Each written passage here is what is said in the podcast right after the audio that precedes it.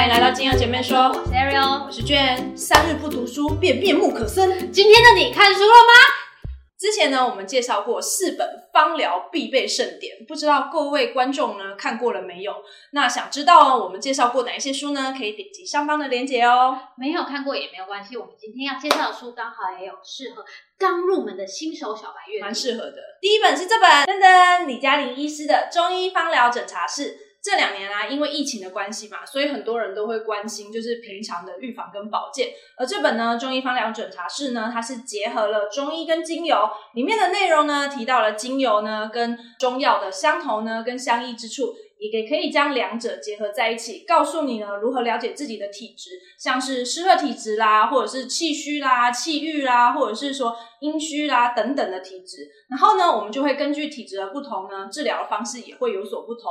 那知道自己是什么体质之后呢，再透过精油、脉轮的方式呢，还有穴位的方式来去帮自己做一个提升免疫力的部分。尤其呢，后面两个章节啊，它着重在就是现在非常重要，就是呼吸道的保养。它不仅介绍了针对呼吸道疾病有效的精油，还分享了许多临床的案例可以参考哦。不过呢，我们还是要提醒大家，精油不是药物，身体出现状况的时候，你还是要先去看医生。没错，我们使用芳疗是重在日常保健以及预防，但是有病先看医生。那第二本呢，《精油芳疗教科书》。这本呢是由日本的芳疗教学中心的创办人及芳疗师小野江离子所写的。那这本书里面的内容呢，写的非常浅显易懂，里面包含了芳疗的历史啦、精油的介绍，还有精油的萃取方式、使用的方法等等。它里面蛮就是非常丰富扎实的，非常适合就是刚入门的呃新手小白来去做使用哦。没错，这本书其实就是呃差不多是 NAHA 初阶课程的内容，即使是刚接触精油的人也可以。轻易的看懂，一点点的把你从简单带到困难。不知道怎么学习芳疗吗？那就从这本书读起来吧，或是看我们的频道也可以哦，是免费的。这本书比较特别的还有就是，它将每一支精油分成就是身体啦、肌肤啦，还有心理方面的一个运用方式跟介绍方式。对，就是对初学者来说真的是蛮友善的，因为有些人他不知道我到底要运用在身体啊还是心理上面，那里面都有介绍。接下来呢，我们要介绍。第三本书《香气的科学》这本书呢是由平山令明撰写的，它的特点呢是在于利用科学的方式来分析香气分子，告诉我们香气是如何影响我们的大脑的。嗯，像是我不知道大家有没有听过一个效应，叫做普鲁斯特效应。哦，普鲁斯特效应呢，其实就是当我们闻到特定味道的时候，会引起我们某个相关的记忆或者情感，像是可能就像是嗯。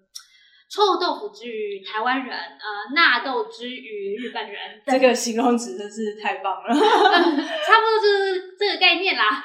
就是像很多人去书店，或者是闻到书的味道就会想要跑厕所一样，或者是大卖场。对，大卖场我真的有点感觉。对对对，就是有些人去大卖场的时候，就是闻到那个大卖场独有的味道，或者是你就会突然想要嗯上大号。对，就跟呃。